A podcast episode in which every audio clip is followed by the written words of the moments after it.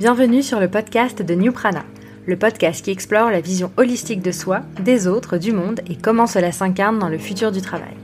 Je suis Valentine Gattard, la fondatrice de New Prana, agence de conseil en stratégie holistique pour les entreprises et indépendants qui veulent apporter de la cohérence à leur activité, s'organiser efficacement et prendre soin d'eux. Ce podcast est la suite de mon manifeste publié en novembre 2020 que vous pouvez retrouver sur le site newprana.com/blog. J'ai souhaité poursuivre mes réflexions avec des personnes qui m'inspirent et qui, je l'espère, vous inspireront aussi. Nous parlerons ici de réconciliation entre soi personnel et professionnel, de futur du travail, d'organisation, d'épanouissement, de santé globale et de bon sens. Aujourd'hui, j'ai le plaisir de recevoir Aurélia Dupasquier. Le parcours d'Aurélia l'a menée à se pencher sur les enjeux du bien-être au travail à travers le prisme de la parentalité, qui est désormais au cœur des débats car sujet éminemment public, politique et sociétal. Fondatrice du cabinet Nova Vitam, elle a accompagné les entreprises à évoluer sur ces problématiques avant de devoir arrêter en raison de la pandémie. Aujourd'hui, elle est engagée dans l'association Parents et Féministes et souhaite s'engager encore davantage pour combattre les violences obstétricales et gynécologiques. C'est un épisode plus intime que les précédents, qui parle de maternité et d'accouchement, pour faire écho à l'hypothèse initiale de mon manifeste sur les parallèles entre la réhumanisation dans le monde de la naissance et dans celui du travail. Je vous souhaite une bonne écoute. Bonjour Aurélia. Bonjour Valentine. Merci d'avoir accepté mon invitation. Merci de m'inviter. Je suis ravie de te recevoir sur le podcast de New Prana. Alors, pour commencer, est-ce que tu peux nous raconter ton parcours en revenant particulièrement sur les tournants qui t'ont mené jusqu'à aujourd'hui? Alors, mon parcours, euh, bah écoute, j'ai passé euh, un bac S euh, à l'époque, qui s'appelait encore comme ça. ensuite, j'ai fait une fac de lettres. C'était pas forcément attendu par mon entourage, notamment. Un bac S. un bac S, voilà. et hum, mais j'étais absolument passionnée par la littérature, par tout ça, et puis j'avais envie de connaître la fac aussi. donc j'ai mmh. fait j'ai fait une licence de, lettres modernes. Mmh. Excuse-moi, mais pourquoi tu n'avais pas fait un bac L? Parce que j'étais une très bonne élève. C'est une bonne réponse. voilà. Et finalement, j'ai pas du tout été une très bonne élève en S. je pense que je me suis un peu auto-sabotée mmh. mon, bac. Enfin, je l'ai passé, hein, je l'ai eu, mais ric-rac, alors que depuis je pense que j'ai trois ans, on m'explique que je vais avoir une mention très bien et que je ferai Polytechnique. Euh, bah non, voilà, j'ai eu 11 euh, euh, à mon bac, des profs qui me détestaient prodigieusement. Et, et puis une espèce de petite envie rebelle de faire des lettres modernes à Nanterre après. Donc voilà, et en fait je me suis éclatée dans mes études de lettres. Euh, après, je pense qu'avec du recul, euh, je suis pas du tout 100% littéraire non plus. Donc, euh, mmh. donc je pense que c'était, je me, je me, cherchais aussi un peu. Euh, je trouve qu'on demande aux, aux, adolescents de se, de s'orienter beaucoup trop tôt. Alors, je sais pas comment on pourrait faire différemment, hein, mais mais je trouve que choisir en seconde son orientation, puis en, en terminale, en fait, on te fait croire qu'en terminale, tu vas choisir ce qui va diriger ta vie. Euh, et tu vas choisir une voie et une seule voie. Euh, et je pense que moi, tout au long de mon parcours, euh, tu parles de tournants. Moi, j'ai l'impression, c'est même plus des tournants en fait, c'est des, des, épingles à cheveux de, de virage. j'ai toujours contré cette cette cette idée-là du chemin linéaire. Euh, je pense que c'est ce qui définit beaucoup mon, mon parcours euh, professionnel, euh, parce que ce qui est marrant, c'est que mon parcours personnel, il suit une ligne extrêmement droite de je connais mon amoureux à 17 ans, on se marie à 24, on a notre premier à 27, notre deuxième à 30 et notre troisième à 32. Enfin voilà. donc ça, ça suit une ligne. c'est assez marrant d'ailleurs de voir les deux chemins côte à côte. Euh, et le chemin euh, professionnel, enfin universitaire puis professionnel, il est beaucoup plus sinueux. Euh, et j'ai souvent été un peu touchée les, contraires, quoi. Donc voilà, donc j'ai fait ce bac S, cette licence de lettres modernes. j'ai commencé ma licence de lettres modernes à Nanterre, je l'ai terminée à la Cato à Paris. Là encore, c'était deux univers totalement différents, mais totalement différents. Euh, j'ai largement préféré Nanterre en termes d'enseignement en tout cas. et ensuite, bah, fin de licence. De toute façon, quand tu fais des lettres, il n'y a pas 36 000 solutions. C'est soit tu passes l'IUFM ou le CAPES ou, ou tu t'orientes vers une carrière universitaire ou professorale. Euh, soit, euh, soit tu vas faire de la recherche, soit tu fais euh, autre chose. et moi, j'ai choisi une autre voie. J'ai choisi de m'insérer plus dans le, dans la, hum, comment dire, dans dans la vie de l'entreprise peut-être. Enfin, et donc du coup, j'ai, j'ai, alors j'ai fait des sciences politiques en master, toujours à la Cato. à Paris, donc j'ai fait un master de sciences politiques. Euh, j'ai passé Sciences Po que j'ai pas eu. Euh, j'ai passé le CELSA que j'ai pas eu. Donc j'ai continué ça. Et en fait, ce sont dans mes stages euh, pendant mes études que euh, j'ai fait de la politique en stage, euh, chez, notamment chez Public Sénat. J'ai toujours été très intéressée par tout ce qui était journalisme aussi et communication. Donc j'ai toujours, enfin mes stages, je les ai beaucoup liés euh, entre, d'un point de vue, les sciences politiques, d'un côté les sciences politiques, de l'autre côté les, de l'autre côté les, la communication ou le journalisme. Donc j'ai fait un stage chez Public Sénat, euh, j'ai fait un stage euh, ensuite chez Opinionway, donc dans la partie sondage politique d'opinion. Euh, mais avec énormément de com aussi. Et c'est là un peu où j'ai eu la révélation pour euh, la communication euh, corporate et la communication publique et politique, mais surtout publique. Donc ensuite, j'ai fait un, après mon master de sciences politiques que j'ai eu, j'ai fait un, un deuxième master 2 à Dauphine, euh, qui s'appelait, euh, je ne sais même pas s'il existe encore, qui s'appelait à l'époque Humanité et Management, et qui était euh, un, en fait pour pour les étudiants qui n'avaient fait entre guillemets que des lettres ou des sciences sociales.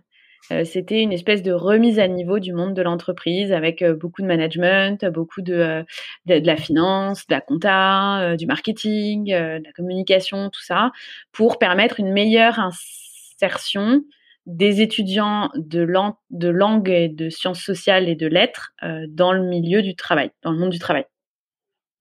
Donc c'était super bien. Euh, enfin, j'ai vraiment adoré cette année-là euh, et ça m'a, ouais, ça m'a, ça m'a donné du, du ça m'a donné de la confiance en moi sur des sur des, des, des sujets où je pensais que venant de ma fac de lettres j'arriverai jamais à, de toute façon bosser en entreprise. Donc, euh, donc voilà. Et ensuite, bah, à la suite de ça, euh, j'ai fait un stage dans une agence de communication à Paris. Euh, et au final, j'ai fini par être embauchée en agence de com, en communication digitale. après ce, voilà, après après toutes ces études-là, au final, c'était sept ans. Euh, et, donc j'ai fini par être embauchée en agence de com et j'ai fait de la communication digitale pendant quelques temps. Alors, je suis tombée dans le digital euh, parce que c'était l'opportunité du stage à ce moment-là. J'avais pas spécialement d'appétence là-dedans, mais je me disais que ça pouvait être un bon tremplin pour aller voir ailleurs ensuite, euh, pour voilà. Bon, après, assez rapidement, le monde de l'agence parisienne couplé au digital dans lequel je trouvais pas beaucoup de sens, euh, ça, a été compliqué. Donc euh, ça a été très compliqué. J'avais j'avais une vraie j'avais deux forces en moi qui, qui, s'opposaient totalement. J'étais pas du tout alignée, j'étais pas bien. Euh, donc, donc j'ai préféré, on a préféré avec mon employeur d'un commun accord de d'arrêter là. ça a été compliqué pour moi. Je l'ai quand même vécu comme un comme un échec. Et puis en fait, j'ai continué à travailler en freelance en communication. Euh, digitale du coup, tout en me disant euh, voilà c'est une façon de gagner ma vie là, mais euh, clairement c'est pas le truc de ma vie, euh, c'est pas euh, encore une fois le sens j'ai du mal à le trouver, les clients pour lesquels je travaillais j'avais pas spécialement d'appétence pour leur sujet non plus, donc j'avais du mal dans la forme, j'avais mis du mal dans le fond, j'étais pas j'étais pas à ma place quoi, j'étais pas à ma place, je faisais bien mon boulot mais j'étais pas à ma place. Euh, cette année-là, on est parti voyager euh, avec euh, avec mon mari, on était déjà mariés. On est parti voyager deux mois. On a on a loué un camping-car. On est parti en Europe de l'Est faire le, le tour des des vignobles pendant deux mois, fin d'année 2010. non, n'importe quoi, fin d'année 2013. et en revenant, je suis tombée enceinte de mon premier enfant, donc de ma première fille. donc là, je continuais toujours mes boulots en free, en com. Ça se passait plutôt pas mal. Euh, et puis, euh, et puis j'ai eu une grossesse euh, compliquée. J'ai été alitée à six mois de grossesse pour menace d'accouchement prématuré très drastiquement. vraiment pas le droit de poser le pied par terre. C'était mon premier bébé. autour de moi, strictement personne n'avait d'enfant, donc je, je, enfin, je savais même pas qu'on pouvait faire une menace d'accouchement prématuré. Je savais même pas. Enfin, c'est vraiment le truc. Enfin, je sais qu'on reparlera des, des, enfants et des naissances plus tard, mais, mais vraiment, c'était le gros choc, ça. donc, ça a mis un coup d'arrêt euh, déjà à mon boulot en free. Et, euh, et après, en plus, je me suis, c'est là où j'ai commencé à cogiter sur, euh, bah, enfin, c'est quoi être parent, c'est quoi être mère, c'est quoi? Et ça, ça a été le plus gros tournant de ma vie mmh. parce que c'est ce qui a, c'est ce qui détermine toute la suite en fait. Parce que du coup, après, bon, j'ai accouché d'une petite fille qui allait très bien à terme. Euh, comme très souvent quand on est alité longtemps.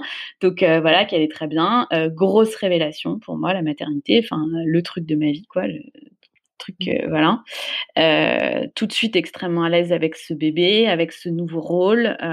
C'était plus compliqué socialement parlant parce que, comme je te disais, on était vraiment les tout tout premiers. Il faut dire qu'on était très jeunes. Donc, euh, il a fallu s'adapter quand même euh, avec l'entourage, tout ça. Enfin, ça n'a pas forcément été simple, ça. Mais par contre, euh, grosse révélation pour moi de devenir mère. et, et à la suite de ça, en fait, pendant ma grossesse, j'avais rencontré quelqu'un qui faisait le métier de baby planner, qui était donc d'accompagnante périnatale. je me suis formée après ça. J'ai voulu me reconvertir dans, la parentalité à ce moment-là. Euh, je me suis formée, euh, j'ai commencé trois mois après la naissance de ma fille. Donc je me suis formée, je suis devenue euh, baby planner, accompagnante périnatale, on appelle comme on veut.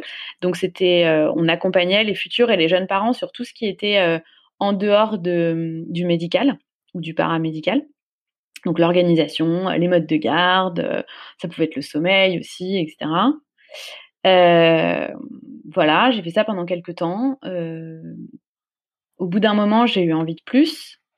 Donc, on a, j'ai eu envie d'aller plutôt dans le domaine du, du, de l'entreprise parce que, euh, en fait, je me rendais compte à quel point il y avait il y avait un lien entre, enfin, il y avait, il y avait quelque chose à faire sur la, conciliation vie professionnelle, vie, enfin, vie privée et notamment vie familiale et notamment vie parentale. Euh, on était même pas au balbutiement de tout ça dans les entreprises. Enfin, aujourd'hui, on en parle beaucoup, mais euh, en fait, euh, il y a sept ans, on en parlait très très peu. Donc moi, j'ai découvert ça aussi par du militantisme parce que je suis rentrée dans le réseau Maman Travail, que j'ai découvert. Parce que moi, c'était c'était une intuition que tu avais eue de, de voir euh, euh, qu'il y avait un sujet à creuser ou c'était euh, des expériences dont on t'avait fait part? Comment comment ça est arrivé? Alors c'est venu déjà parce que parce que oui moi j'ai sauté une étape mais c'est que quand j'ai voulu en fait quand j'ai eu ma première fille je me suis dit bah, je vais reprendre mon boulot de free après enfin voilà. Et quand elle a eu deux mois j'ai commencé à chercher des contrats en free et tout ça. Et j'ai senti que le fait que je venais d'avoir un bébé euh, bah, ça tiquait du côté des potentiels clients. Euh, qui me disaient bah ouais mais du coup si jamais on a des urgences le soir euh, ça se passe comment? Ou si jamais enfin du coup est-ce que vous travaillez tous les jours? Est-ce que quelqu'un garde votre bébé? Enfin je sentais que c'était une, question donc déjà je me suis dit bon et puis après quand finalement j'ai choisi de me réorienter et que et qu'on en est et que j'ai eu des, clients parents ou futurs parents je les accompagnais beaucoup sur le mode de garde. Moi, j'étais spécialisée dans la recherche, l'aide à la recherche du mode de garde. Et en fait, à chaque fois, je pense qu'il n'y a pas une seule consultation sur là-dessus où il n'y a pas, notamment la mère, qui se mettait à pleurer en me disant qu'elle voulait pas reprendre le boulot, qu'elle avait peur, qu'elle savait pas comment faire. Et c'était mais systématique. Systématique. Il y avait une question au, moment du retour au boulot. C'était souvent des primipares, donc des personnes qui, euh, qui, attendaient leur euh, leur premier enfant ou qui venaient d'avoir leur premier enfant. Donc, euh, c'est 16 euh, semaines de congé maternité. Donc, ça veut dire que normalement, tu reprends à peu près à 10 semaines après la naissance, 13 semaines si tu as réussi à, à, décaler le truc. Euh, et elle me disait, mais comment je vais faire euh, Alors, je te parle même pas de la question de l'allaitement, qui était de toute façon très compliquée quand elles allaitaient au sein. Euh, elles avaient peur de pas retrouver leur place, elles savaient pas comment en parler à leurs employeurs. très souvent, les annonces de grossesse avaient été compliquées aussi. Enfin, en fait, j'ai découvert un espèce de, de, de truc hyper injuste où je me suis dit, mais enfin, moi, je peux pas regarder les gens comme ça euh, se mettre, se fondre en larmes devant moi, euh, en, leur, en leur disant, bah, en fait, voilà le mode de garde qu'il vous faudrait parce que c'est ce qui vous conviendrait a priori de mieux et je vais vous aider à le mettre en place, mais, mais sans rien faire derrière, quoi. Enfin, juste en les lâchant avec un mode de garde. Enfin, c'est, voilà, c'est à ce moment-là où je suis rentrée dans le réseau Maman Travail, où j'ai découvert qu'il y avait un réel sujet public et politique euh, de, de la conciliation des temps de vie. Euh, donc là, et puis on a, organisé beaucoup d'événements. J'étais vraiment, euh, vraiment sur le terrain. J'ai pu avoir beaucoup d'autres témoignages, etc. Et là, du coup, avec, euh, avec mon, mon, associé de, de, de, de ce moment-là, on a décidé de créer un cabinet de conseil, en, enfin, cabinet de conseil auprès des entreprises sur, sur ces sujets liées à la parentalité et notamment à la conciliation des temps de vie. Euh, donc voilà, euh, donc on, s'est associé à, trois pour monter ce, projet-là. Donc on a créé ce, cabinet de, conseil. Euh, on a refait toute l'identité visuelle, tout le positionnement pour que ce soit un travail qui soit moins, enfin que ça s'adresse moins aux particuliers comme on le faisait auparavant avec le baby planning, euh, où l'entreprise s'appelait Before Baby et où euh, on l'a renommé à ce moment-là Nova Vita, mais on en a vraiment fait un cabinet de conseil euh, dédié aux entreprises, où nos interlocuteurs étaient les DRH, les DRSE, et surtout, au final, les managers de terrain. C'est-à-dire qu'on s'adressait aux DRH pour trouver des, des contrats et pour s'insérer dans l'entreprise, et ensuite, nous, ce qui nous intéressait, c'était de nous intéresser et de nous adresser aux managers de terrain qui étaient ceux qui géraient euh, sur le terrain les problématiques de conciliation de leurs collaborateurs. Quoi. Très clairement, euh, c'est pas les DRH qui sont sur le terrain. Donc, euh, donc voilà, donc on a fait pas mal de formations. on était organisme de formation aussi. alors j'en parle au passé parce que on a malheureusement dû fermer ce cabinet de conseil le 31 décembre pour cause de Covid, euh, parce mmh. que la crise est passée par là et que, bah, à un moment, il y a des réalités entrepreneuriales qui sont qui sont compliquées, euh, qu'elles soient personnelles ou professionnelles, et euh, il a fallu qu'on mette un terme à, à cette aventure professionnelle là. Euh, mais mais voilà, en tous les cas, la dernière en date pour moi jusqu'aux prochaines. mais mais voilà, c'était vraiment cette mission là de, de, de s'introduire dans les entreprises et de, de, former et d'accompagner les équipes sur le terrain à mieux gérer ces problématiques de conciliation qui allaient bien au-delà du mode de garde, euh, bien au-delà euh, des horaires, euh, qui était aussi une question de posture, de comportement, de, de, de perception. donc ça prenait en compte plein de, plein de dimensions différentes. et je pense qu'on a, on a fait notre petit bonhomme de chemin dans, pas mal d'organisations. Et comment justement les entreprises euh, réagissaient à cette euh, à ces propositions, de, de, se penser, de se pencher euh, sur sur ces sujets? Quel était leur leur premier sentiment Bah toujours positif. Franchement toujours positif. Je me souviens d'une une fois on était avec avec avec mon associé, on a fait le Vivatech on était à la Vivatech à Paris, on avait fait toutes les entreprises et on était super bien reçus à chaque fois. Euh, alors après, on va pas se leurrer. Hein. Quand il s'agit de mettre du budget sur la table, c'est beaucoup plus compliqué. Mmh. C'est pour ça qu'on a, on a, on a planché pour être organisme de formation, pour pouvoir rentrer dans des budgets de formation. Mais, euh, mais très clairement, c'est sûr que oui, c'est, c'est, voilà, c'est toujours plein, plein de bonnes intentions. Et puis, euh, quand il s'agit de mettre du budget, ça, ça se réduit assez rapidement. Mais en tout cas, euh, les entreprises, euh, je pense, ont vraiment compris. Alors, je mets entre parenthèses la dernière année qui a tout chamboulé, mmh. je pense. Euh, on en reparlera, mais qui a vraiment beaucoup chamboulé les choses. Mais, mais les entreprises ont quand même pris conscience que c'était un sujet important. alors pareil, faut pas se leurrer, c'est pas uniquement pour le bien-être de leurs salariés, c'est aussi pour des raisons économiques, des raisons financières. quand on s'adressait aux entreprises, très souvent, les DRH étaient hyper au fait de tout ça, etc. Et toujours ce qu'elle nous disait, je dis elle parce que c'était principalement des femmes, malheureusement encore dans ce milieu-là, mais mais très souvent c'était bah, super, mais enfin pour convaincre le Comex, va falloir se lever tôt. Et, et voilà, et les Comex des grosses boîtes, on se fait pas de dessin, c'est encore très très masculin. Euh, c'est une certaine génération qui est au COMEX aujourd'hui, sans vouloir blesser personne, mais c'est le cas. Euh, c'est encore un fonctionnement très patriarcal. Et, et donc, ces questions-là de parentalité sont très compliquées à mettre à l'ordre du jour, si ce n'est sur des problématiques financières, euh, d'attractivité des talents, euh, de rétention des talents, de de de de, bah, de, de place des femmes aussi dans l'entreprise. Euh, ils sont pas bêtes, hein, ils savent très bien que aujourd'hui c'est beaucoup regardé. donc il y a plein de choses comme ça qu'on a mis en place, des chiffres qu'on a trouvés, qu'on a décortiqués, qu'on a en fait, ce qui était très intéressant, voire passionnant, c'est que vraiment en fonction des gens à qui on s'adressait dans l'entreprise, on s'adressait avec eux avec différents arguments, ce qui demandait un, jonglage euh, permanent. Et en même temps, intellectuellement, c'était super intéressant parce que euh, parce que tu sentais que ça faisait mouche avec les arguments que tu avais en fonction des gens avec qui tu t'adressais, enfin, à qui tu t'adressais. Euh, donc voilà, donc, donc mais, mais, globalement, on a quand même reçu des, enfin, des très bons accueils à chaque fois. Quoi. Et est-ce que tu as vu euh, une évolution euh, de, donc, de l'accueil qui était déjà bon, mais peut-être euh, un engagement un peu plus fort au, fur et à mesure que le, justement ces questions-là et le féminisme prenaient, une place de plus en plus importante dans la société? Tu as, vu bah, un, parallèle? Globalement, moi, je suis à fond sur ces sujets-là depuis 7 ans, hein, donc depuis quasiment l'âge de ma, de ma première fille, on va dire depuis ma première grossesse.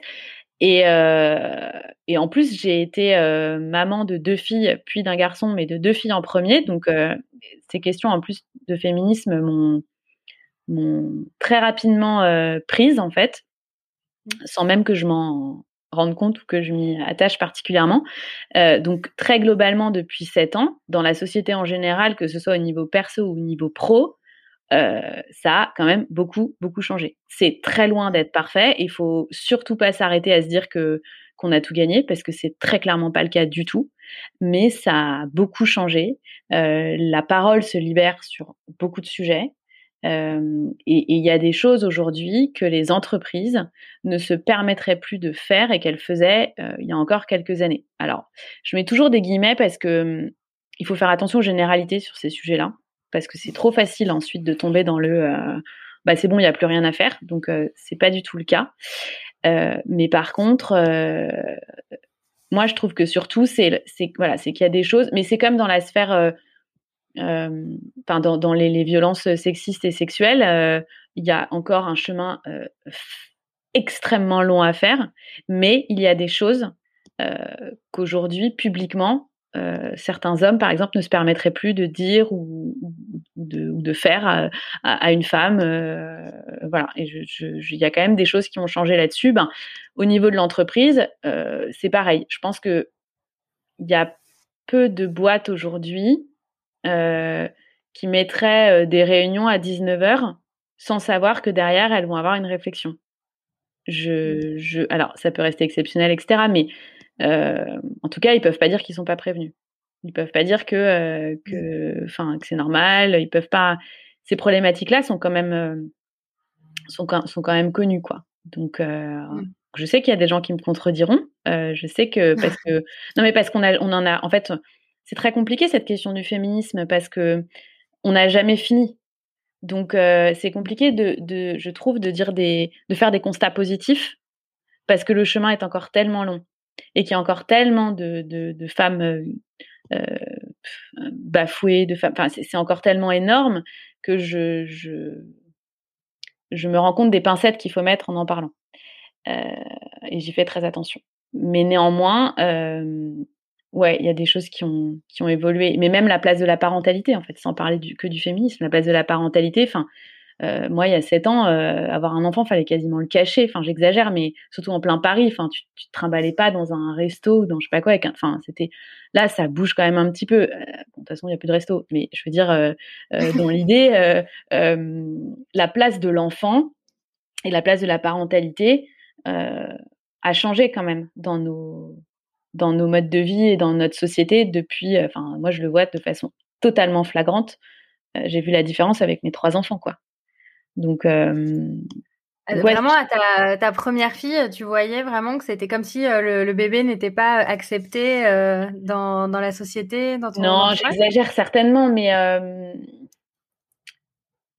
mais enfin, la parentalité était beaucoup moins un sujet euh, de société. Euh, ça arrivait, hein, mais un sujet de société, un sujet politique même. Enfin, aujourd'hui, c'est un sujet politique la parentalité. Hein. C'est d'ailleurs pris par ah le gouvernement. Euh, c'est d'ailleurs, mmh.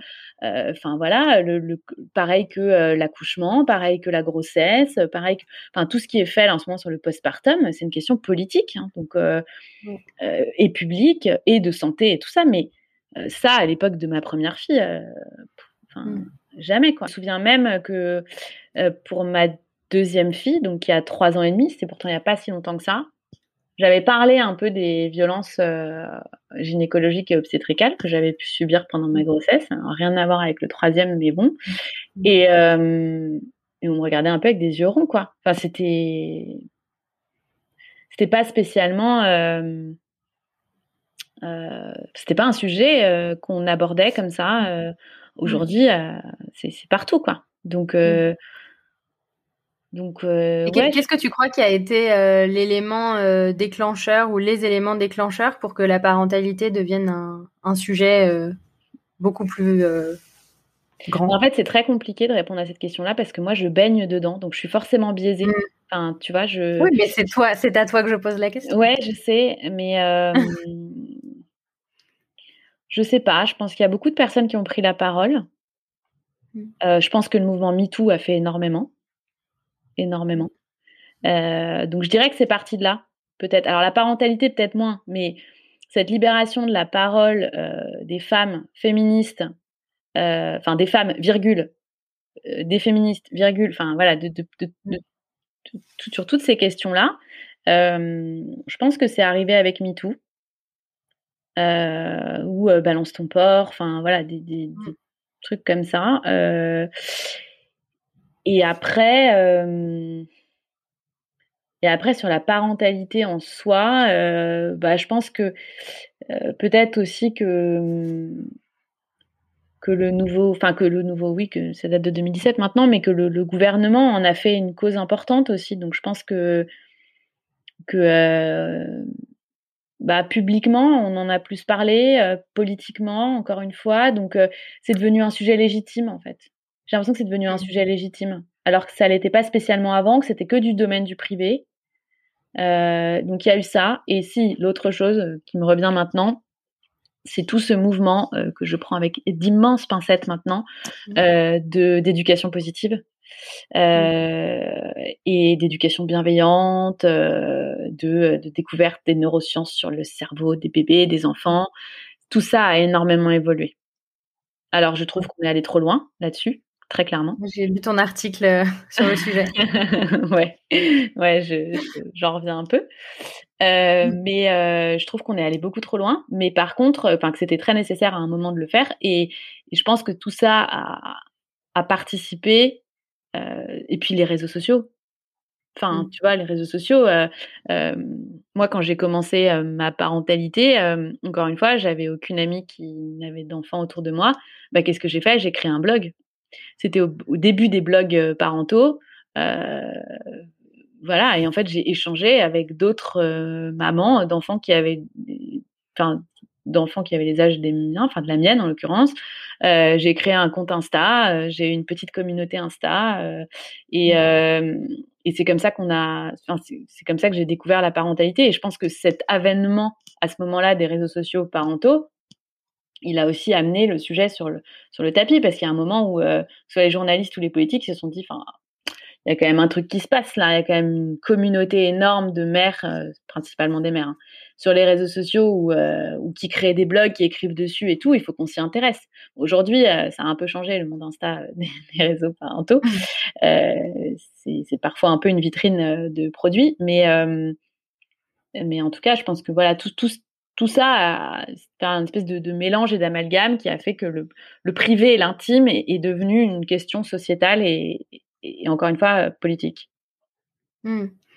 Et pour revenir à, à toi plus, plus personnellement, au final, tu as très vite été indépendante. Tu as, commencé à être freelance, puis tu as monté de société.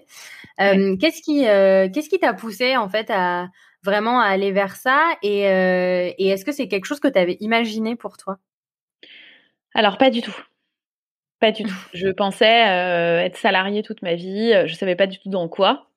Mais euh, j'ai des modèles parentaux qui ont été, euh, avant d'être indépendants tous les deux d'ailleurs, qui ont fait 20 euh, ans de carrière dans des grosses boîtes du CAC 40, l'un en marketing, l'autre en RH, enfin tout ce qu'il y a de plus bah, c'est classique en fait, avant eux-mêmes de monter leur, leur boîte. Donc j'ai toujours eu un esprit entrepreneurial dans ma vie. et de, on va dire, j'ai j'aime euh, j'aime l'idée, euh, j'aime euh, voilà, je sentais que le monde de l'entreprise allait m'enfermer, mais pour autant, enfin, je me suis jamais dit je montrais ma boîte quoi.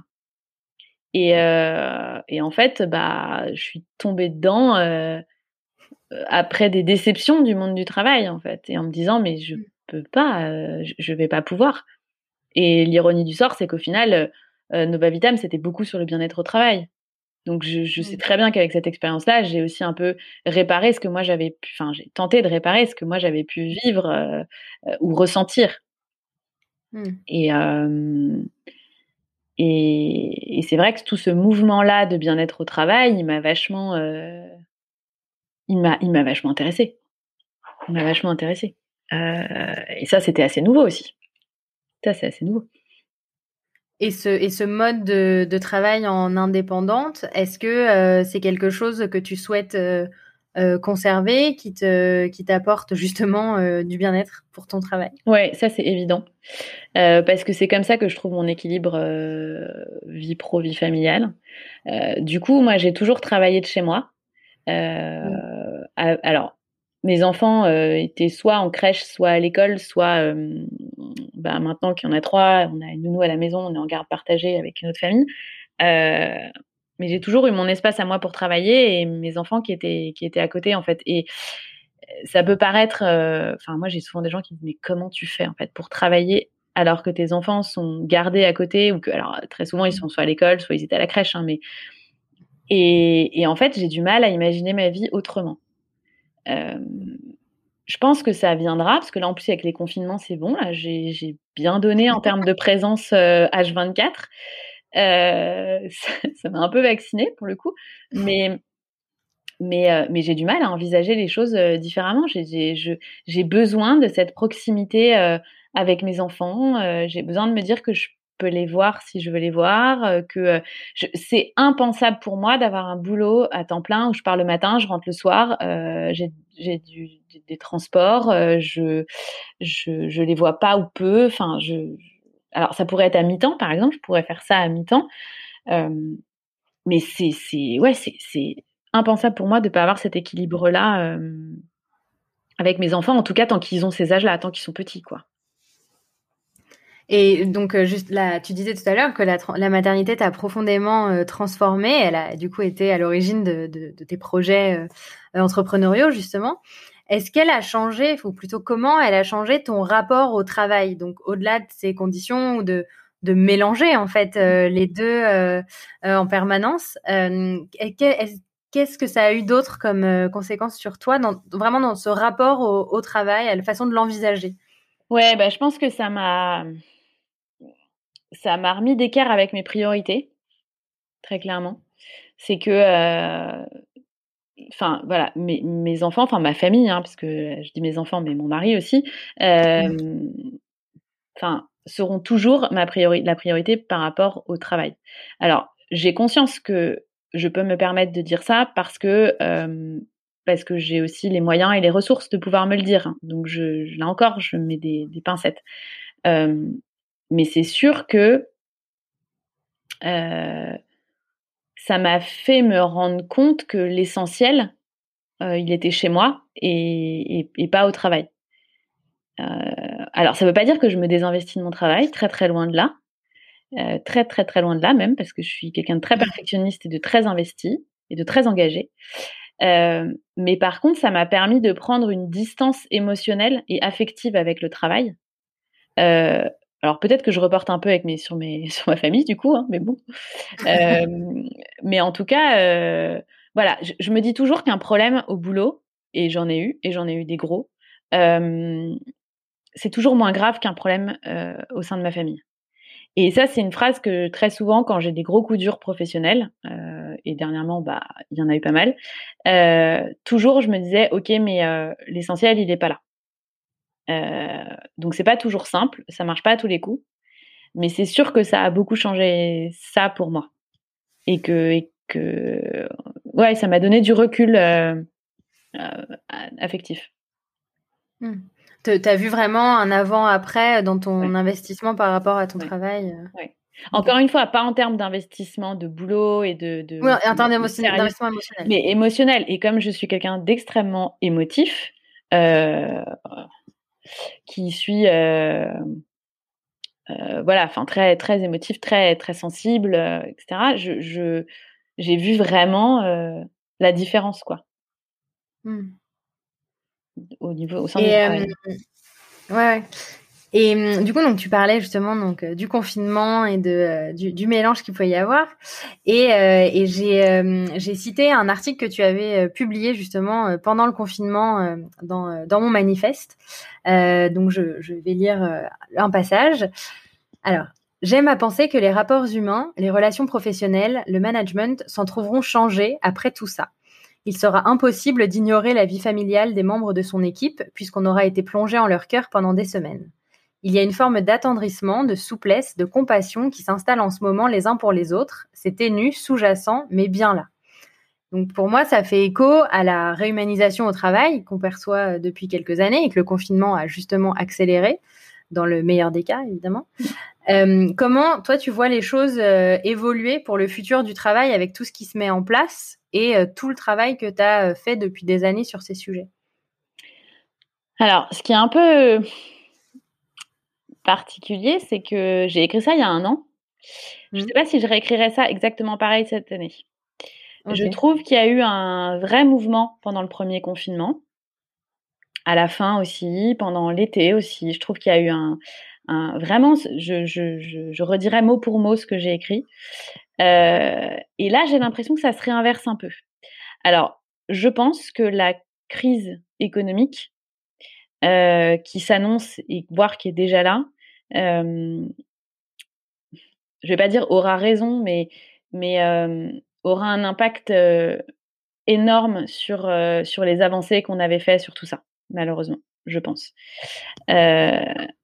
Et, d'ailleurs, c'est aussi pour ça que Nova Vitam, on a dû fermer, c'est que c'est qu'en fait, bah, la réalité économique des entreprises aujourd'hui, c'est de se recentrer sur leur secteur d'activité, leur budget sur leur secteur d'activité propre et de base, et, euh, tout ce qui est à côté, bah là, c'est trop compliqué, ils peuvent pas se projeter dessus. Donc ça veut pas dire que ça redémarrera pas et que ça redémarrera pas euh, vitesse grand V, mais pour l'instant, c'est un peu en stand-by. Donc ça, c'est au niveau un peu macro de l'entreprise où je trouve que voilà. Et l'autre chose, c'est que je trouve qu'au niveau plus micro, au niveau des équipes, euh, dans ce que j'entends autour de moi, hein, parce que je n'ai pas du tout la science infuse sur ce qui se passe dans les entreprises, mais euh, je remarque que depuis ces dernières semaines, moi, il y a moins de tolérance pour le télétravail, il y a moins de, il y a moins de souplesse sur euh, justement les, les, le rôle des parents là-dedans. Euh, moi, j'ai été quand même euh, euh, affligée que la semaine dernière, on nous explique, avant de rétro-pédaler un peu, mais qu'on nous explique que télétravailler et garder ses enfants en même temps, enfin, c'était quoi le problème en fait? Il n'y a pas de problème. Enfin, voilà, juste les écoles ferment, bah ouais, vous allez télétravailler en même temps garder vos enfants en bas âge. ce fameux passage sur BFM d'un député qui explique qu'il suffit de mettre son enfant à côté de soi, lui donner un, du travail et lui dire bah écoute, tu es à côté, papa travaille. Si tu as besoin de moi, tu me fais signe, mais moi je travaille, donc tu me déranges pas. Enfin, je sais pas. Enfin, soit il n'a pas d'enfants euh, des mêmes âges que les miens, je pense que c'est le cas. Euh, soit vraiment je suis une très mauvaise mère ou mes enfants sont des très mauvais enfants. Mais euh, moi, ma fille de 3 ans et demi, je lui dis tu fais un dessin, tu me déranges pas pendant que je travaille. Mon fils de 1 an, non mais on ne vit pas sur la même planète en fait. Et je trouve que tout ça, c'est des petites choses qui sont assez méprisantes en fait pour ce qu'on vit nous. Il n'y a pas de situation idéale en ce moment, ça j'en suis absolument persuadée. Euh, dans ma situation, vraiment, je, ne suis pas du tout à plaindre et voilà. mais je pense que là, les parents des jeunes enfants actifs, on a bien morflé depuis un an. c'est bien costaud.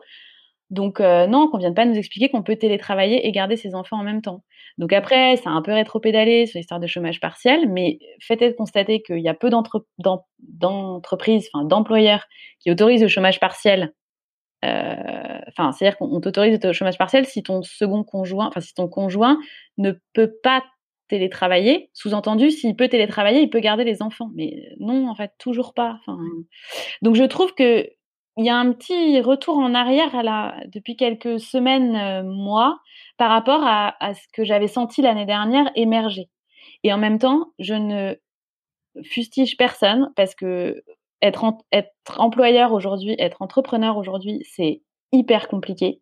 On ne sait pas où va notre boîte. Même les très très grosses boîtes, on le voit bien. On ne sait pas où on va, on ne sait pas ce que ça va donner. Donc, euh, bah, on se replie tous sur soi-même euh, et on oublie nos, bons principes d'avant en ayant l'espoir que ça revienne. Et, euh, moi, j'y crois très fort. Hein. Je pense vraiment c'est une question de temps, de timing, et je pense que ça va revenir, et quand ça reviendra, ça reviendra très fort. Mais pour le moment, pour le moment, en tout cas, la parentalité, euh, je trouve qu'on est moins attendri, comme je le disais, que, mmh. que, que l'année dernière. Et on, mmh. on, retrouve une forme de crispation autour de, autour de ça. Euh, il y a l'effet de lassitude aussi euh, pour tous. Mais euh, complètement. Il y a, l'effet de lassitude de la part des salariés, de la part des employeurs, de la part des managers. Enfin voilà, c'est évident. C'est évident. Et je ne sais pas si aujourd'hui, dans un Zoom, si un enfant apparaissait, je ne sais pas si on aurait les mêmes crises de fou rire qu'on avait l'année dernière en fait. Et je ne sais pas s'il n'y aurait pas une pointe d'agacement. Et encore une fois, personne n'y est pour rien. Mais, mais voilà, donc du coup, bon, ça répond pas tellement à ta question, si ce n'est que je pense que, que ça, euh, oui, ça reviendra, mais, mais pas tout de suite. Et, euh, mmh. et que, mais que tous les efforts ne sont pas vains. C'est juste que là, ils sont enfouis sous une couche de, de, crise économique euh, et sociale, et sociale très très forte, et politique, du coup. Mmh. derrière. Euh, voilà, avec des élections qui arrivent dans un an et euh, qui forcément euh, aussi impactent les, les décisions. et et du coup, je, je, mais, et pour autant, tout ce qui est bien-être au travail, je le vois parce que c'est mon réseau professionnel. ça fonctionne encore bien, les, les, conférences fonctionnent bien, les livres sur le bien-être au travail fonctionnent bien, sur les conditions de télétravail, sur tout ça, ça, ça ça fonctionne encore bien. Donc, je pense que c'est encore là. Euh, bien sûr que c'est encore là. Euh, mais que là, c'est un peu enfoui, quoi. Je crois qu'on essaie tous de mmh. survivre, en fait. Ouais. C'est comme s'il y avait eu cette, cette accélération. Là, une phase un peu de stagnation et on peut garder l'espoir que ça reprenne. Euh, parce, qu'à côté de ça, socialement ou sociétalement, comme on en parlait tout à l'heure, euh, euh, toutes les toutes les revendications féministes n'ont jamais été aussi euh, aussi présentes. toutes les toute la libération de la parole n'a jamais été aussi importante. Donc il y a énormément de choses qui se passent sociétalement parlant. Mais dans le monde du travail, de l'entreprise en tout cas, j'ai l'impression qu'il y a une petite une petite décélération là. Mmh. Donc on peut que espérer que ça reprenne. Bien sûr, bien, et ça reprendra. Et ça reprendra parce que parce qu'en plus, euh, euh, dans quelques mois, ce seront encore d'autres personnes qui seront managers, d'autres personnes qui seront euh, dans les directions. Sans vouloir offenser personne, les générations vont se renouveler et on sait très bien que c'est nos générations qui allons faire bouger les choses. Mmh. Donc, Et puis c'est aussi d'une génération qui sera probablement passée par beaucoup de questionnements justement pendant cette phase. Et comme tu parlais tout à l'heure aussi de se recentrer sur l'essentiel qui peut-être euh, verront les priorités à, traiter, même si le, le, facteur économique n'est pas une sous-priorité euh, de fait pour que bah, les gens gardent leur emploi. Mais bien sûr, mais bien sûr, et c'est une réalité sociale euh, qui est primordiale et il faut il faut l'entendre comme ça et il faut le comprendre comme ça et et, voilà, on, on parle quand même, enfin moi quand je parle d'entreprise, je, je, ne sais quoi, enfin quand on parle de bien-être au travail et tout ça, on parle quand même d'un aussi d'un microcosme. Enfin, on, parle aussi mmh. de, on est très, bah, on est très, on est assez, comment dire, parisiano ou, ou grande ville centrée, on va dire. voilà, on n'a pas forcément les mêmes problématiques que, que la majorité des, de mmh. ce que traversent les gens aujourd'hui. Donc, donc je, je, il faut, il faut avoir cette humilité-là. Non, mais il faut avoir cette humilité-là aussi de, se rendre compte que ce sont des sujets hyper importants qu'on traite, de, le mmh. bien-être euh, au travail, la parentalité en entreprise, etc. Mais que, euh, mais qu'aujourd'hui, euh, les priorités sont ailleurs et, c'est totalement compréhensible. Mmh. Ouais. Et du coup, pour revenir plus à ton, à ton expérience, du coup beaucoup plus personnelle, euh, donc, comme tu sais, je démarre mon manifeste avec un parallèle euh, avec le monde de la naissance. Euh, les parallèles donc euh, entre euh, justement la déshumanisation au travail et dans le monde médical.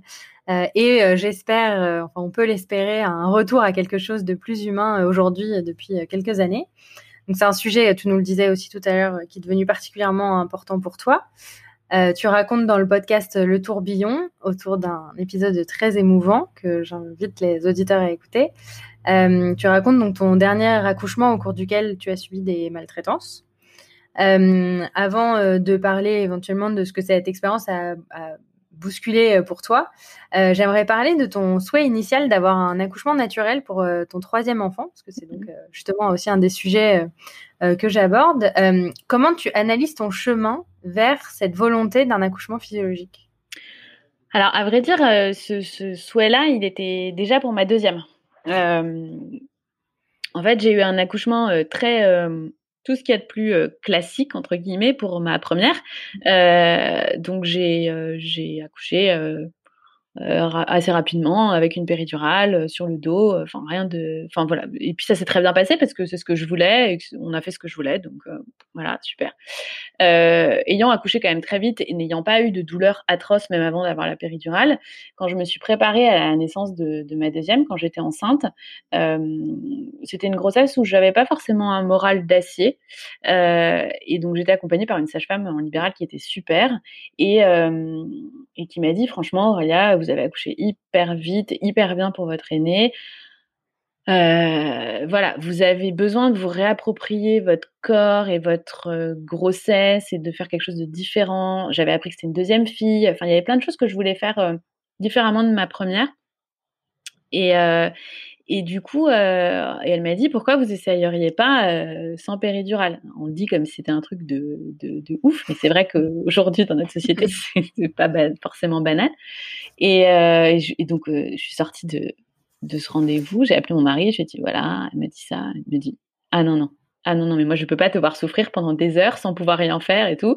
Et en fait c'est lui qui était le plus réticent. Et je lui ai dit, mais attends, mmh. ça, se prépare. Donc, on va le préparer tous les deux. Euh, tu vas venir au prépa enfin, voilà, la préparation. Moi, euh, pour ma deuxième, j'ai accouché à Necker. Donc, je savais très bien que le jour J, ça risquait d'être le branle-bas de combat, qui risquait d'avoir beaucoup de naissances. Donc, j'allais pas avoir beaucoup de sages-femmes. Donc, autant que, enfin, que ce soit lui, en fait, mon, mon, vrai accompagnant, quoi. Donc, on s'est préparés tous les deux à ça.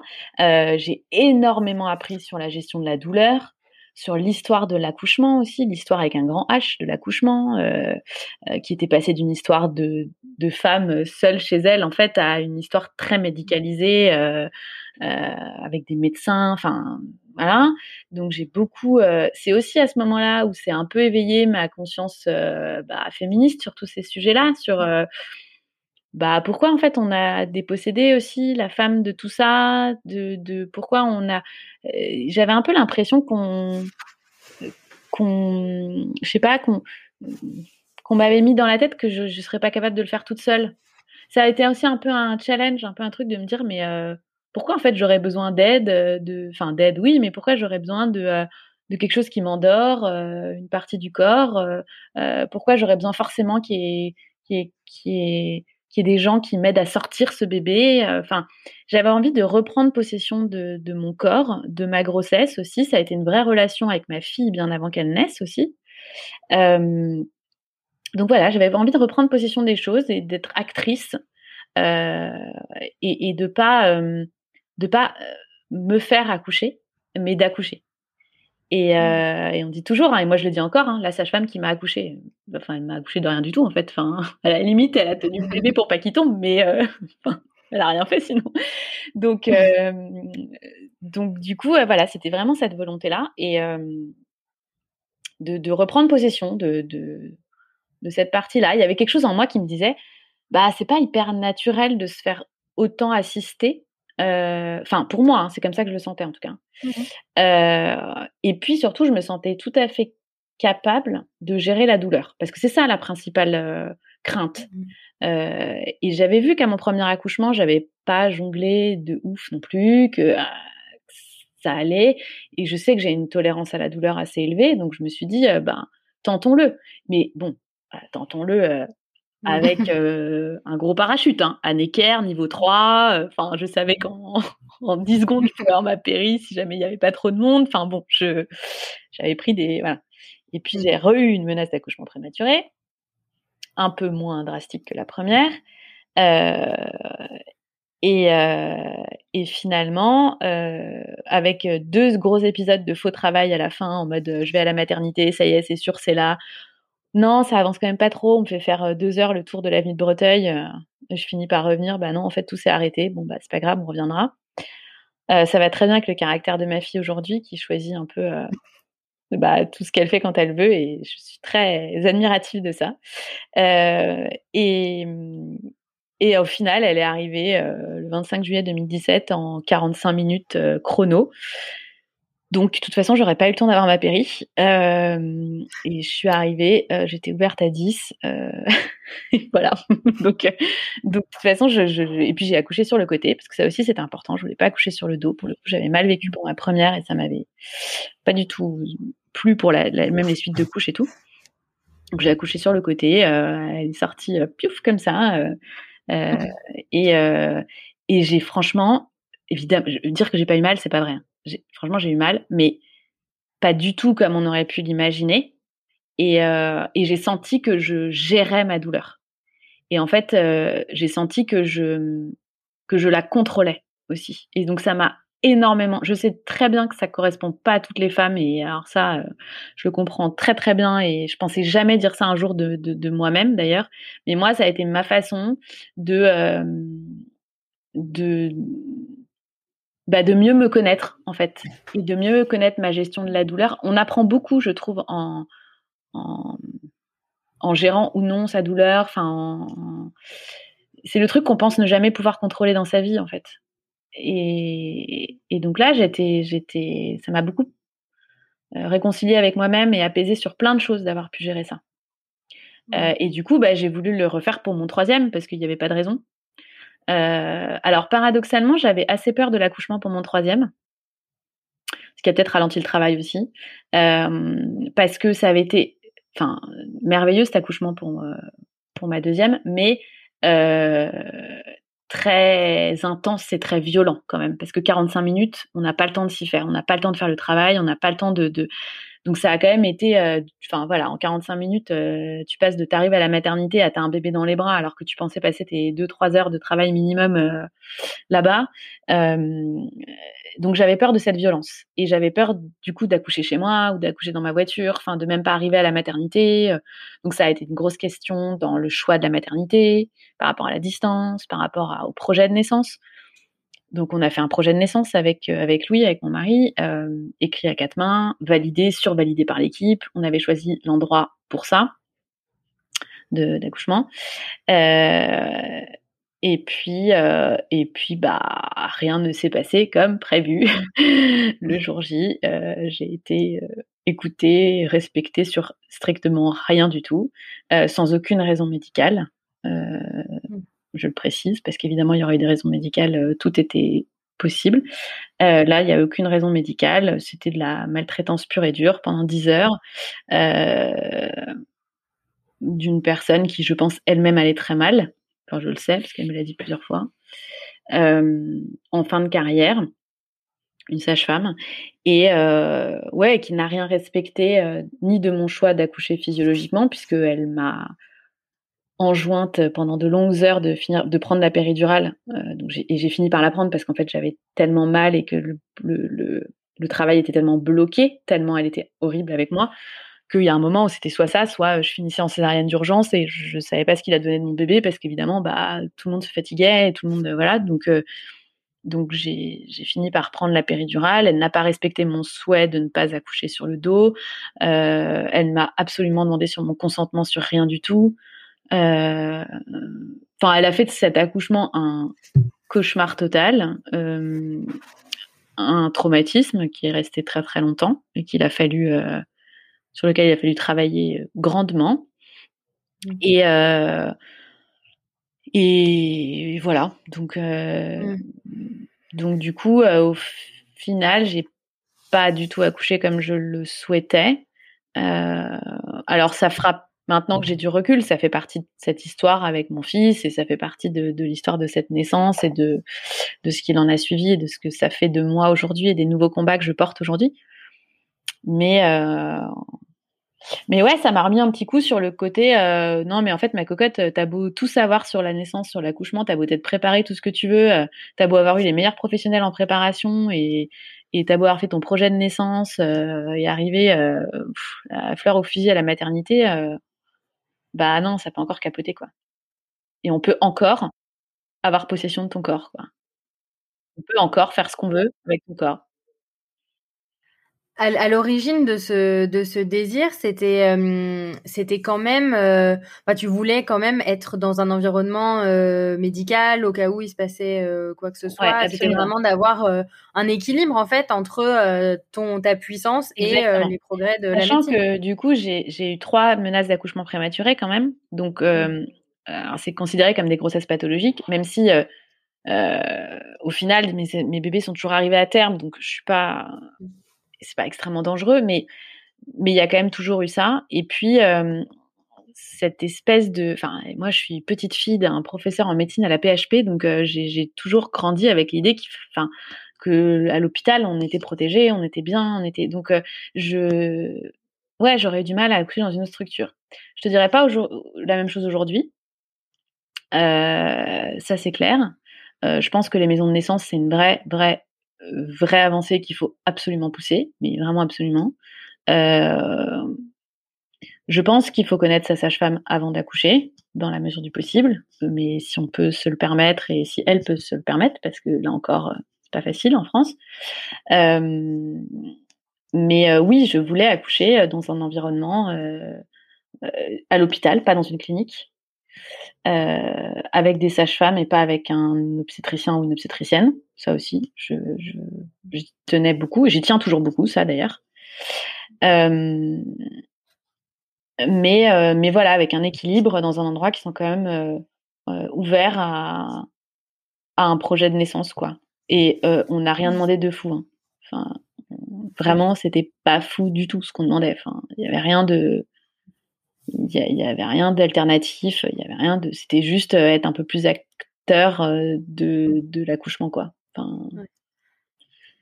Et justement, sur cette euh, question d'être euh, plus euh, actrice et acteur avec ton mari de, cet accouchement, enfin, en l'occurrence, pour revenir à, toi, à ton corps, tu t'as parlé plusieurs fois de te réapproprier ton corps, de te dire que tu étais capable de le faire. plus, plus cette question me, travaille, plus je me demande s'il peut y avoir un lien avec son statut professionnel. Et en l'occurrence, euh, toi, est-ce que le fait d'avoir justement été euh, indépendante, d'avoir pris euh, le contrôle sur ta vie professionnelle, d'avoir vu tout ce dont tu étais capable, est-ce que tu penses que quelque part ça a pu te donner la force de te croire, enfin de te de, voir que tu étais capable d'accoucher aussi avec moins d'aide? Alors, je, ne fais pas du tout ce lien moi. ah, c'est une hypothèse. Bien sûr. Non, non, mais je l'ai pas en tous les cas, je ne l'ai pas du tout verbalisé ou exprimé comme ça. Oui.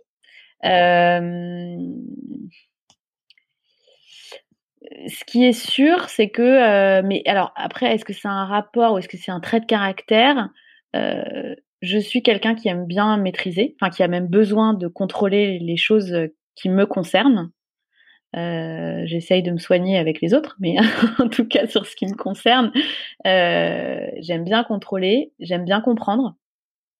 Et de plus en plus, c'est vrai que j'ai du mal à ce qu'on me dise ce que je dois faire ou à ce que, enfin, j'ai du mal à ce que quelqu'un me dise qu'il sait mieux que moi ce qui est bon pour moi.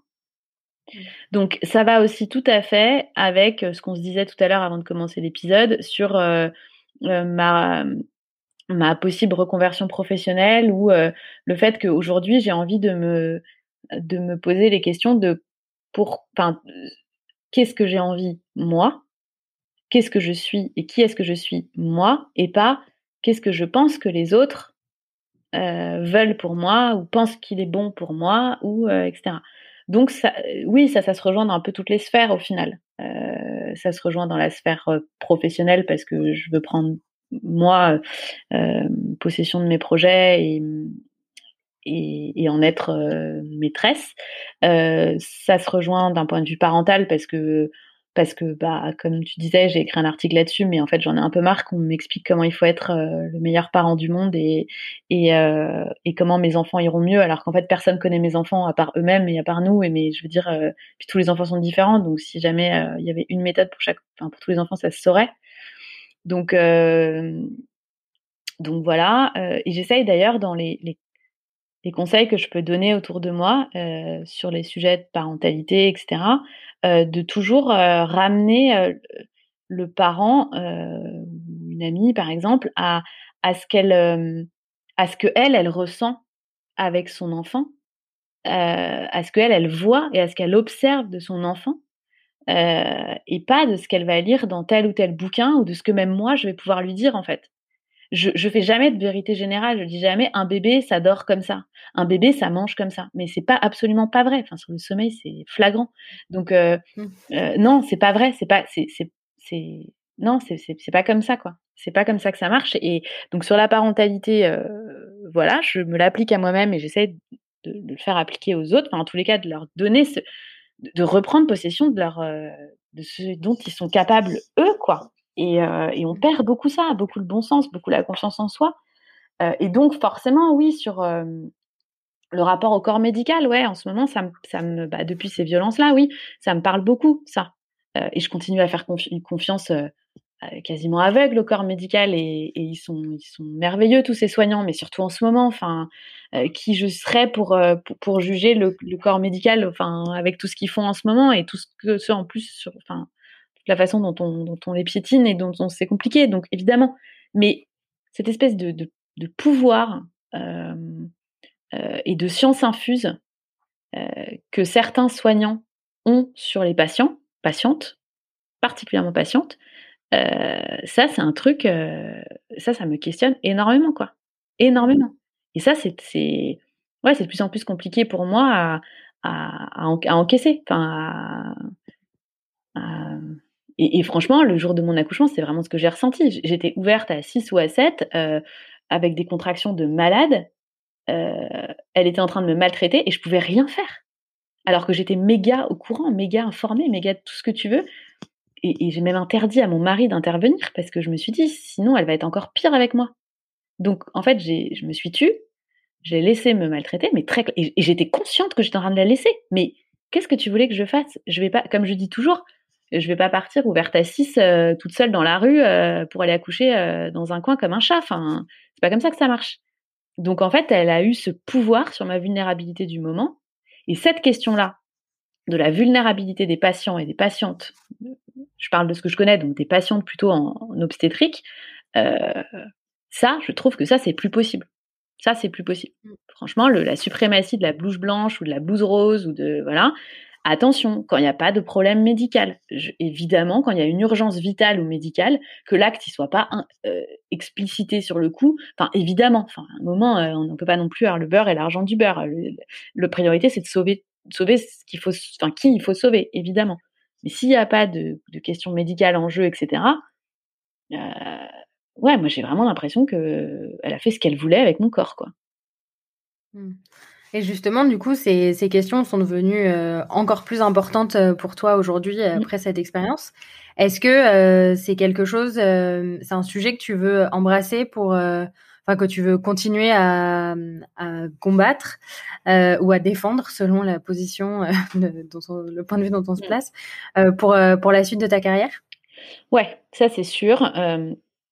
Alors, je ne sais pas si j'en ferai mon métier, euh, mais en tout cas, ce qui est sûr, c'est que c'est une cause que j'embrasse totalement, les violences obstétricales et, gynécologiques. Je pense que quand on l'a vécu, on a un, comment dire, l'expérience fait que tu, tu, tu le prends encore plus à cœur voilà, dans, dans, dans, la lutte, ça c'est sûr. Euh, donc, euh, moi, j'ai adhéré euh, à, une association qui s'appelle Parents et Féministes en septembre dernier, alors qui traite beaucoup d'éducation, d'éducation non sexiste, anti-préjugés sur les enfants aussi, qui est aussi une question qui me, qui qui m'intéresse beaucoup et qui me questionne beaucoup.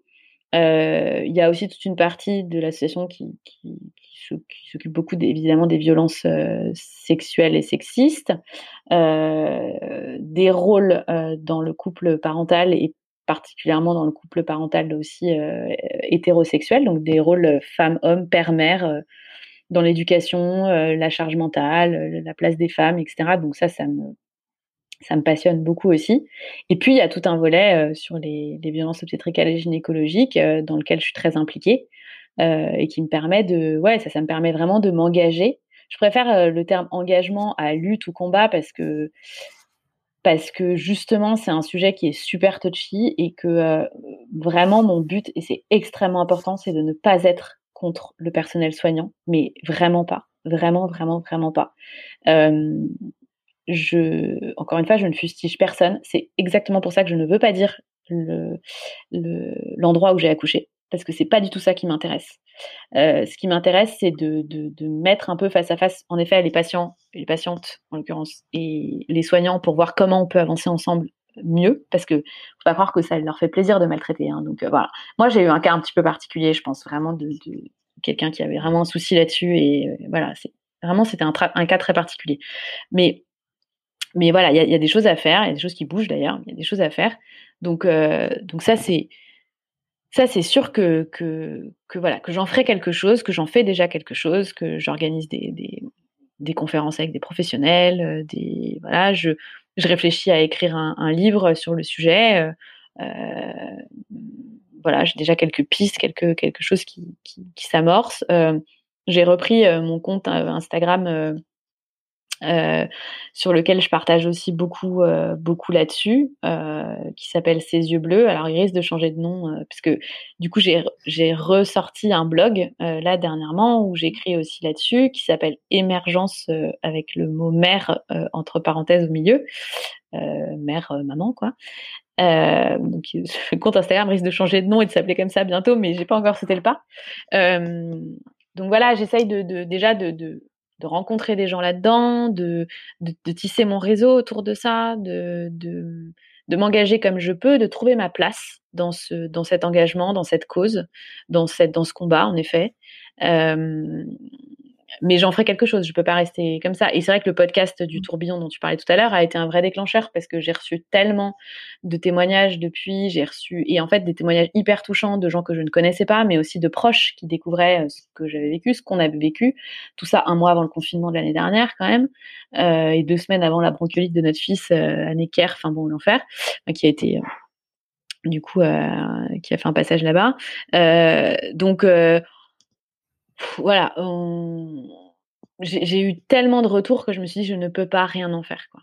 Je ne peux pas rien mmh. en faire. Et, euh, et, bien sûr qu'il y a toujours des histoires pires parce qu'il y a toujours des histoires euh, plus graves dans le sens où il y a bah, il y a des vies en jeu, il y a des voilà. Moi, j'ai pas vécu de choses de ce type-là, euh, mais c'est limite encore plus insidieux parce que du coup, tu sais pas si tu es légitime ou pas à, à, en parler, tu sais pas si tu es légitime ou pas à, te plaindre, enfin, tu, tu, tu, sais plus trop quoi. Et en fait, c'est dans le regard des autres et des gens que je me suis rendu compte à quel point ce que j'avais vécu était grave. Euh, et j'ai d'ailleurs écrit à la maternité qui m'a répondu euh, en prenant les choses extrêmement euh, à cœur, extrêmement au sérieux. J'en ai parlé à des professionnels, j'ai dû faire une thérapie quand même pour, bah, pour exorciser tout ça et pour me reconstruire de tout ça. Et à chaque fois, en fait, les gens étaient atterrés. Quand je raconte les, les 10 heures dans le détail, euh, les gens se disent non, mais c'est pas possible, en fait. J'ai l'impression que c'est un sketch tellement c'est, énorme, quoi. Euh, donc, donc voilà, oui, j'en ferai quelque chose. J'ai besoin d'en faire quelque chose déjà. Et, et puis parce que ça va dans le sens de, mon, de mes engagements euh, depuis que je suis mère aussi, euh, de ces engagements féministes, de ces engagements euh, parentaux, d'éducation aussi, de, plein de choses. Tout, tout, ça est très entremêlé, quoi. Tout ça est très entremêlé.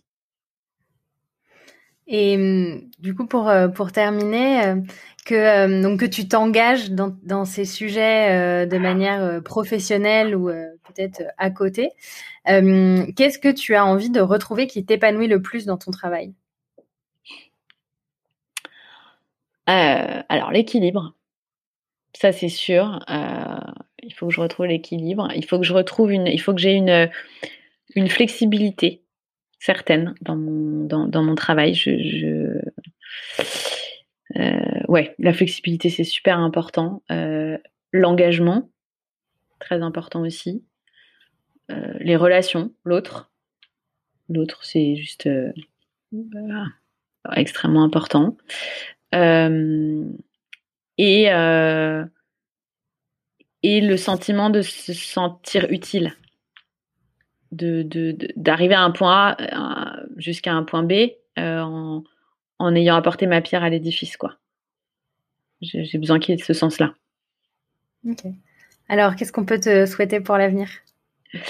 Bah écoute, que mes projets aboutissent, que je rencontre les, bonnes personnes au bon moment, euh, et puis que ouais, et puis que je retrouve un peu plus d'équilibre aussi quand même, parce que là c'est beaucoup, euh, c'est beaucoup les enfants depuis euh, de, de, mmh. depuis un an, même si ça y est, ça se calme un peu, mais voilà, enfin que comme à tout le monde quoi, on retrouve un peu une vie un peu plus libre et un peu plus insouciante quoi.